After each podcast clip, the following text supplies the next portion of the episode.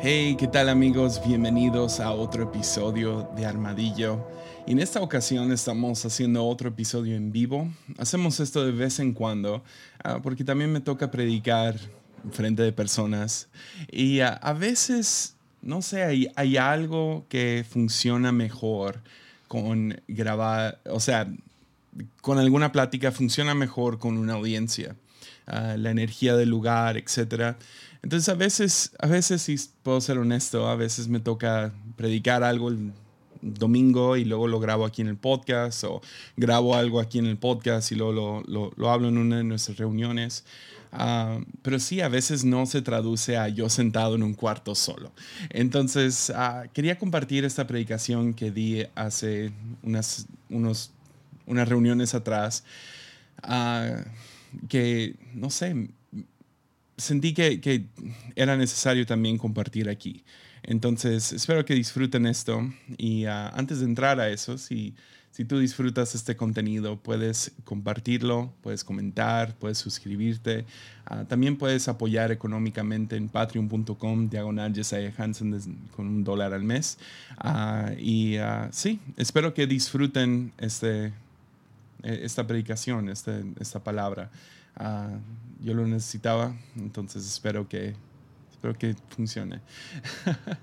Nos vemos aquí el próximo jueves y como siempre, mucho, mucho ánimo.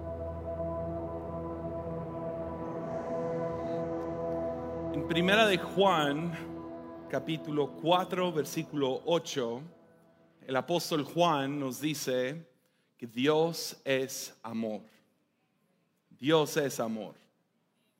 A lo mejor nos confunde a veces, son tres palabras y decimos, ah, sí, simple. Pero esa es la revelación máxima de quién es Dios. Es amor, es amor. Ah, amo la Biblia. Ah, tengo el privilegio de dedicarme tiempo completo a estudiarla, a enseñarla y ah, espero poder tener el privilegio de hacer eso el resto de mi vida. Ah, todos los días ah, la leo, la estudio, quiero entenderla más y más, porque ahí creo que encuentro a Dios por medio de esas revelaciones que Dios le dio a estas personas y estos antiguos textos que nos han entregado, que conforman miles de años y miles de personas que se han involucrado en tanto canonizarla y juntarla toda y ahora poder traducirla y entregárnosla la aprecio, la amo. Quiero mucho mi Biblia, la Biblia. Pero hay algo que sucede cuando entiendes, cuando empiezas a entender cómo funciona la Biblia, cuando realmente la estudias, te das cuenta que la Biblia no es un texto plano. Ah, no todos los versículos tienen el mismo peso. Yo no estoy diciendo que ah, dejan de ser la palabra de Dios. Lo que estoy diciendo es que unos nomás no tienen la misma, eh, hay montañas y valles de importancia en la Biblia. Y ah, si no estás de acuerdo conmigo, ve y lee Levítico al la. Y dime que tiene el mismo peso que Juan 3:16. No lo tiene. Ah, las, las leyes dietéticas de no comas camarón no tiene el mismo peso que Juan 4:8. Dios es amor. Alguien que diga amén. Alguien que haya comido camarón recientemente, que diga amén. No tienen el mismo peso. A menos de que seas un judío viviendo en el desierto, no comas camarón, nomás no, no tiene tanta relevancia para tu vida hoy. Con eso dicho, sí hay picos. Hay momentos muy vitales, importantes en la Biblia en los planos de leyes dietéticas y leyes de vestimenta, pero luego tienes los, los grandes Monte Everest de la revelación de quién es Dios. Y Juan 4.8 es el Monte Everest de la revelación de, de quién es Dios. Dios es amor. Ves varios, varios hombres y mujeres de, de nuestra gran línea de tradición, han subido estos Sangangways, han subido estas grandes montañas y regresan diciéndonos qué es lo que vieron en la cima. Juan siendo uno de los principales, pero Juan también nos da el versículo Juan 3:16, porque de tal manera Dios amó tanto al mundo que dio a su Hijo para rescatarnos, para salvarnos. Pablo es otro de estos que subió a esa gran montaña. Y nos habla de su amor en 1 Corintios 13, ah, un, capítulo usado en tantas bodas. Ah, pero ahí nos dice Pablo que el amor ah, dura para siempre, durará para siempre, que no se acaba. Y si lo, lo juntamos con lo que dice Juan, Juan dice Dios es amor, el amor durará para siempre. Eh, lo empezamos, empezamos a entender un poco más. Ah, sí, Dios es amor, Dios ha estado desde el principio, está aquí ahora, está aquí ahora y es el omega, estará aquí hasta el final, es eterno. Por lo tanto, su amor perdurará para siempre. Ah, Pablo lo lleva a otro nivel en el versículo 13. Dice, estas tres cosas durarán para siempre, fe, esperanza y amor. Pero luego termina concluyendo, pero de las cuales el amor es el más importante. Ese es. E, el amor es, es, la cima de todo esto. O en Hechos, Pablo predicaría un sermón en el, monte,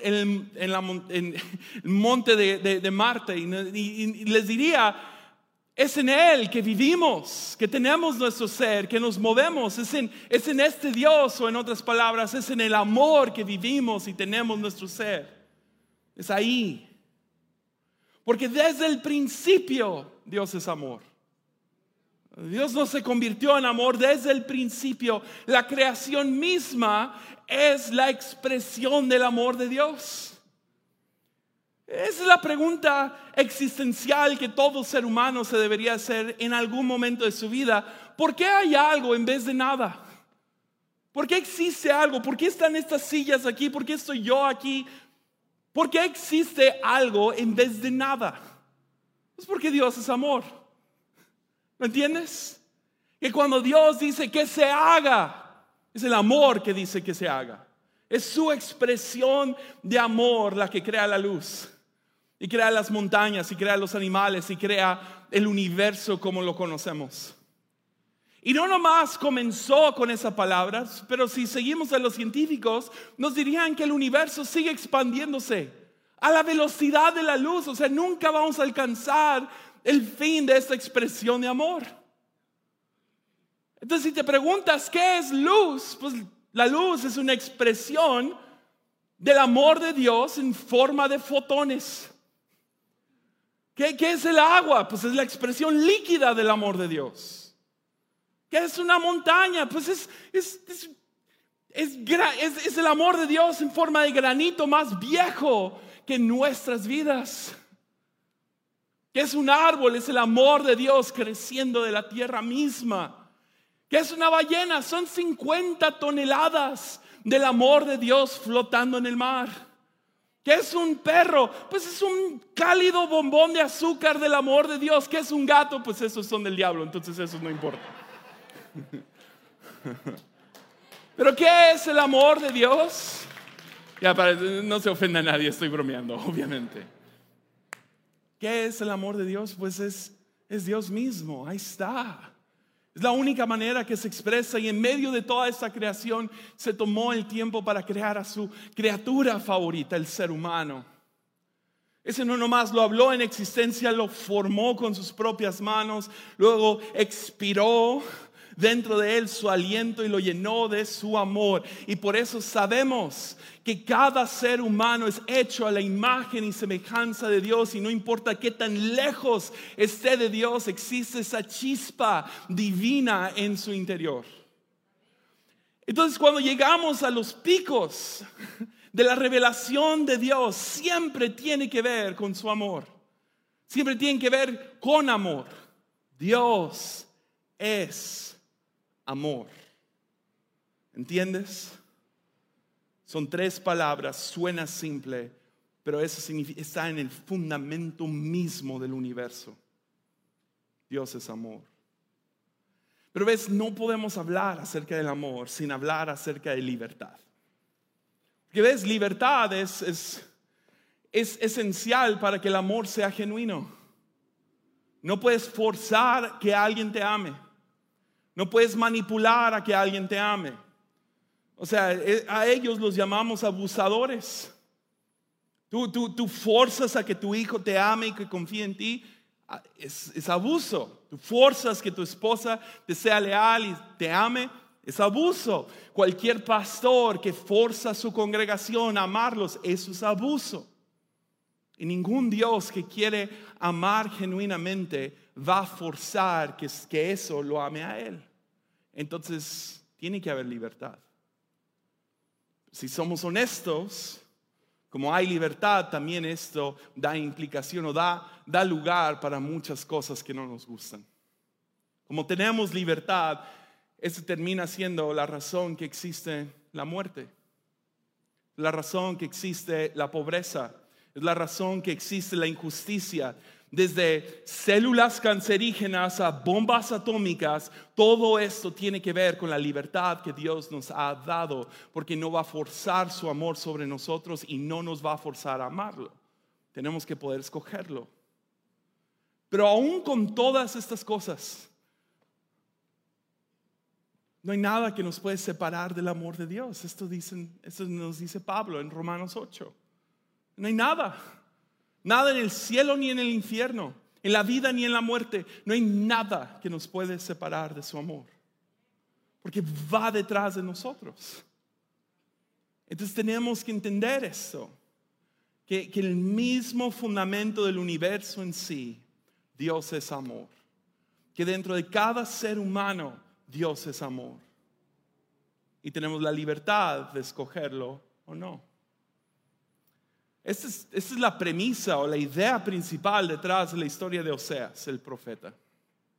Oseas es uno de los locos del Viejo Testamento que Dios llama a no nomás escribir sus profecías y, decir, y revelarle al pueblo de Israel, ya sea sus cargos contra ellos o revelaciones acerca de Dios, sino también los llama a hacer ciertos actos tipo teátricos, ¿no? Como pararse enfrente de gente. Dios llamó a varios a hacer cosas locas. Y creo que uno de los más locos es Ezequiel, quien Dios llamó a acostarse sobre su costado por por mucho tiempo y luego darse la vuelta y acostarse de ese lado. Y a, Isaías Dios lo llama a desnudarse en frente de gente para revelarles a ellos su desnudez. Pero a lo mejor la cosa más loca que Dios le pidió a un ser humano que haga como en forma de teatro fue a Oseas. Dios llama a Oseas y le dice, cásate con una mujer infiel. En específico, Gomer. Gomer ah, era conocida como una prostituta. Llevaba tiempo como prostituta. Dios llama a Oseas no nomás a casarse con ella, sino ámala y desarrolla una familia con ella. Y yo creo que genuinamente, Oseas, tanto siendo obediente a Dios, pero creo que se enamoró de esta mujer. Porque no lo llamaría amor la Biblia si no fue genuino. Ah, este hombre, Oseas, se enamora de esta mujer y ah, tienen tres hijos juntos. Entonces llevan rato juntos. No, no, es algo de que, ah, rápido. Ah, llevan, llevan tiempo, están desarrollando una familia. Me imagino Oseas cuidándolos a todos. Cuando de repente, medio el te lo dije, el momento obvio, a esa mujer le es infiel a Oseas. Y no nomás le es infiel, o sea, acostándose con alguien más, sino ella deja su familia y se entrega a la trata humana. Que yo sé, suena, suena como tan absurdo, pero es lo que hace. Y todo esto es un movimiento profético para revelarnos nuestra condición humana ante Dios. Ella teniendo una familia, teniendo fruto, teniendo un, un esposo que la ama, abandona todo eso para perseguir una vida siendo una prostituta que es vendida, o sea, una esclava sexual. Entonces Dios llama a Oseas y le dice, ve y búscala, renueva tus votos, cómprala, tenla otra vez. Porque ese es el corazón de Dios que siempre está detrás de nosotros. ¿Entiendes que Dios te ama? en tu fundamento, así dentro de ti, te ama. Entonces Oseas va y la busca y la, o sea, me imagino como la están vendiendo, me la imagino desnuda y encadenada. Lo que no me imagino es qué tan difícil ha de haber sido para Oseas ir a un lugar así buscando a esa mujer. Ah, hace, hace unos años atrás estábamos, yo, ah, Mimix y yo, en, en, Tijuana y ah, nos tocó ir a los famosos picaderos. Hay un ministerio allá que trabajan junto con el gobierno para encontrar niños que están atorados en los picaderos. Los picaderos son, son básicamente gente que se quedó atorada en la frontera y ahora viven adicta a drogas y completamente pobres, tipo vagabundos, pero son cientos, ¿no? Y viven en las condiciones más espantosas que te puedes imaginar. Y nos invitaron a ir, creo que fue una de la mañana, dos de la mañana, por ahí, fue medianoche, que íbamos a ir a uno de esos picaderos, era un hotel abandonado. Y ah, es difícil de describir, o sea, ni puedo exagerar qué tan horroroso fue entrar a uno de esos lugares, ni te imaginas la condición en la que, en la que viven. Y no nomás condiciones de, de, dónde están sentados, sino su condición como seres humanos. Es, difícil recordar ese día y pensar en, en, una sola persona ahí que tenía vida en sus ojos. Era como que su humanidad había sido arrancada de ellos y uh, Sé que suena muy feo, pero era más fácil compararlos con animales que con seres humanos. Cuando llegamos, ah, llegamos afuera, había un, había un cuerpo muerto justo afuera. Ah, no, no, querían llamar atención a eso, entonces nos dijeron, ah, está dormido, y después nos explicaron, no, si cuando alguien muere adentro del hotel, los envuelven y los sacan. Era muy obvio. Pero entramos a este hotel abandonado el pasillo estaba, o sea, tapizado con jeringas usadas y basura y diferentes cosas. Y cuando llegamos, la, táctica era, vamos a llamar a todos con comida gratis. Cuando vengan, van a ir dos personas muy valientes a entrar a los cuartos y buscar y documentar niños para después poder ir y rescatarlos de estos lugares. Entonces yo estaba en el equipo de distraerlos. llamar la atención. Entonces llegamos con comida, llegamos dando arroz, arroz con leche. Y me acuerdo la búsqueda por niños y, y ese sentimiento de quieres encontrar, pero no quieres encontrar, porque no te la quieres creer. No quieres creer que hay bebés e infantes en esos lugares. Cosas que ni me animo a describir desde la, de la plataforma, estábamos viendo. Así me imagino esa sensación de quiero encontrar a Gomer, pero tampoco la quiero encontrar porque no la quiero ver en esa condición. Sin embargo, así va Oseas y encuentra a su esposa y paga un gran precio por comprarla. Y cuando la obtiene, eh, se me hace fascinante lo que le dice. Básicamente empieza a hablar a ella de que va a renovar sus votos con ella y que la ama y que va a estar ahí por ella.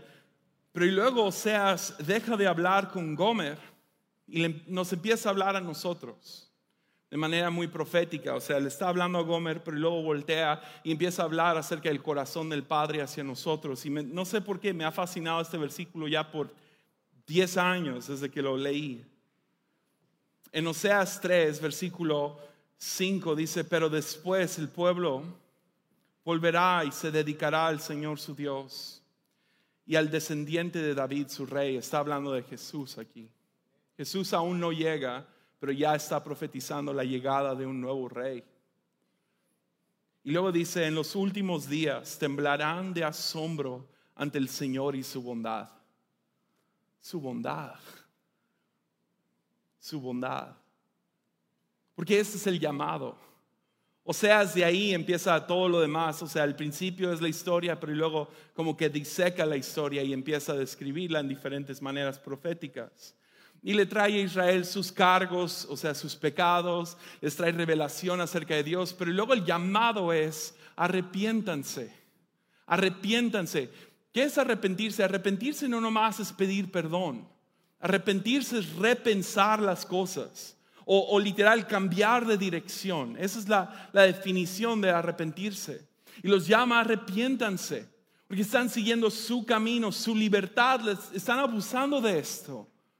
Eh, tienen un padre que si, que si, que si lo conocieran, temblarían ante su bondad. No ante su majestad, no ante su juicio, sino ante su bondad. Porque hay algo acerca de eso, ¿no? O sea, encontrarte en el punto más bajo de tu vida y toparte con el sincero y genuino amor de Dios, su perdón, eso es escalofriante. Que te encuentre el amor y te encuentre manos que sanan en vez de manos que abusan. Porque sabemos, sabemos que cuando abusamos de esa libertad y vamos por nuestro propio camino, sabemos lo que nos merecemos.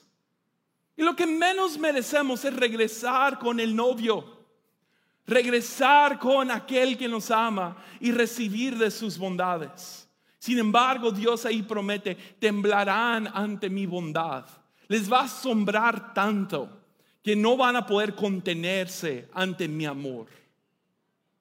Entonces el llamado es, arrepiéntanse, pero luego Oseas empieza a hablar, y esa es una palabra clave en tres de los capítulos. Empieza a decir vez tras vez que lo conozcamos. Vean lo que dice en Oseas 6, versículo 2. Dice, dentro de muy poco, dentro de poco tiempo, Él nos restaurará para que podamos vivir en su presencia.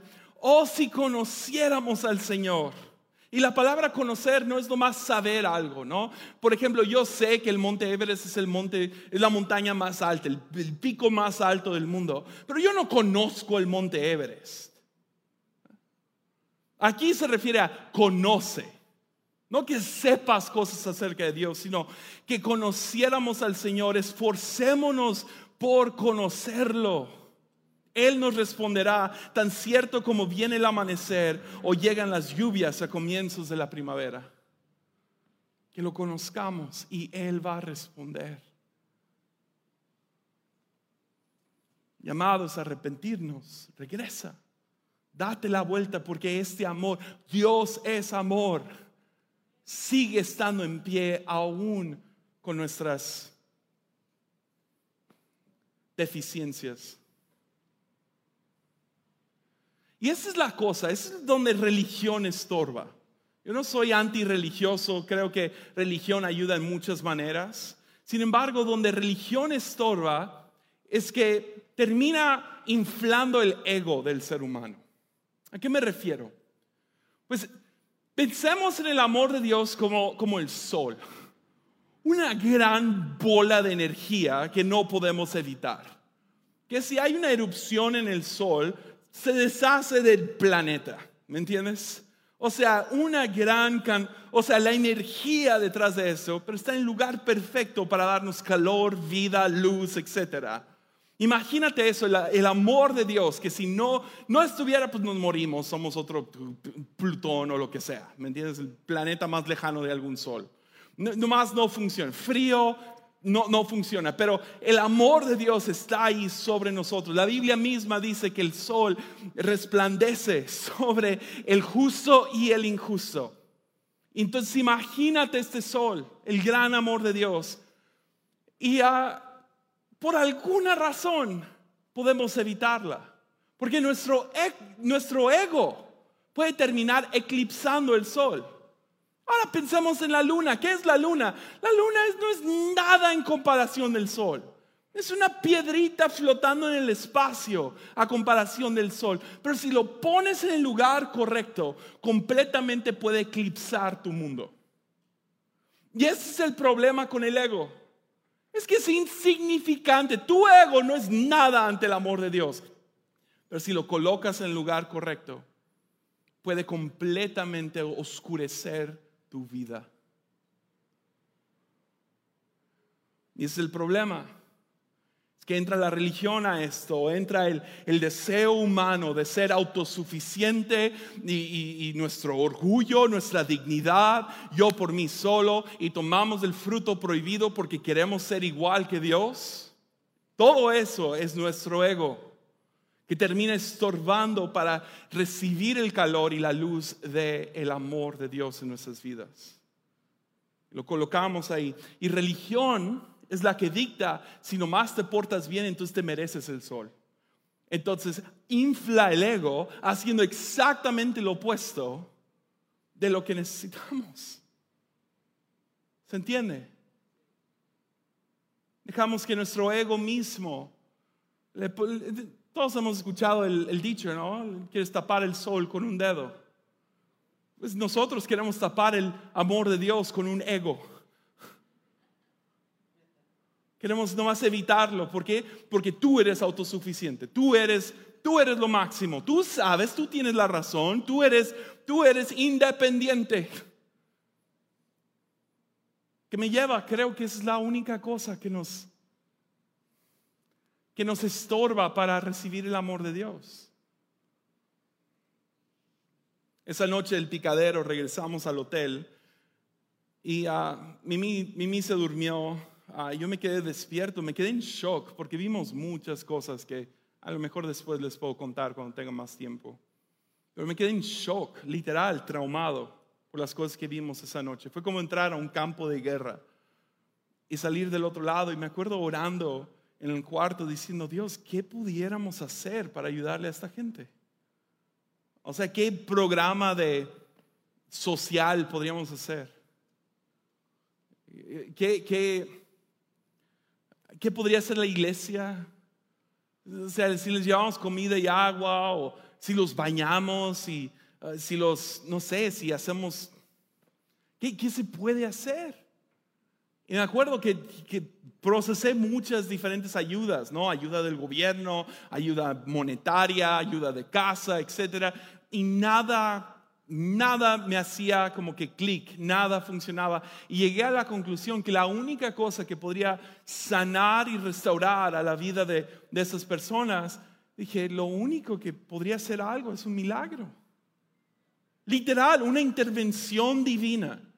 Dios tendría que hacer un milagro en sus vidas y es la única manera que yo veo que se podrían restaurar. Y me acuerdo llegando a esa conclusión y escuchando claramente al Espíritu Santo preguntarme, ¿y qué crees que eres tú? Pues nos gusta pensar que somos autosuficientes, que nosotros estamos donde estamos por trabajo duro, por mérito, por porque pues yo soy la última Coca-Cola. Y la cosa es esta, para poder recibir la gracia, el amor de Dios, realmente se necesita humildad. Es humillante recibir. Porque recibir revela tu impotencia. Y no nos gusta. Queremos ser el que da ayuda, no el que recibe ayuda, porque recibir ayuda, entre más inflado tengas ese ego, más te terminas perdiendo de el amor de Dios, termina eclipsando.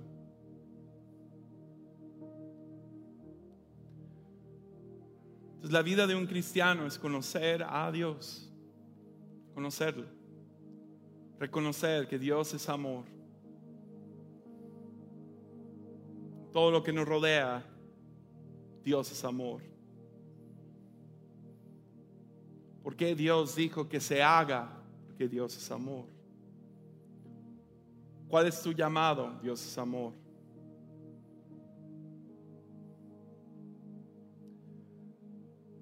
Tenemos que conocer eso y recibirlo. Porque todo es un regalo. Todo. Todo es un regalo. Tu vida misma es un regalo. El tiempo que tienes es un regalo. No dejes que el ego te haga ingrato. Una persona mal agradecida. Porque tú mereces más. No, todo es un regalo. Y luego de ahí podemos ir creciendo y madurando en este amor que es Dios.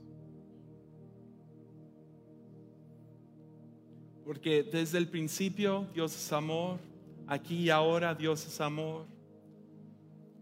Ni la muerte misma nos puede vencer el amor. No puede. Podemos recibir eso si simplemente lo recibimos. Porque es un regalo. No hay mérito, no hay trabajo duro, lo recibes. Porque es un regalo.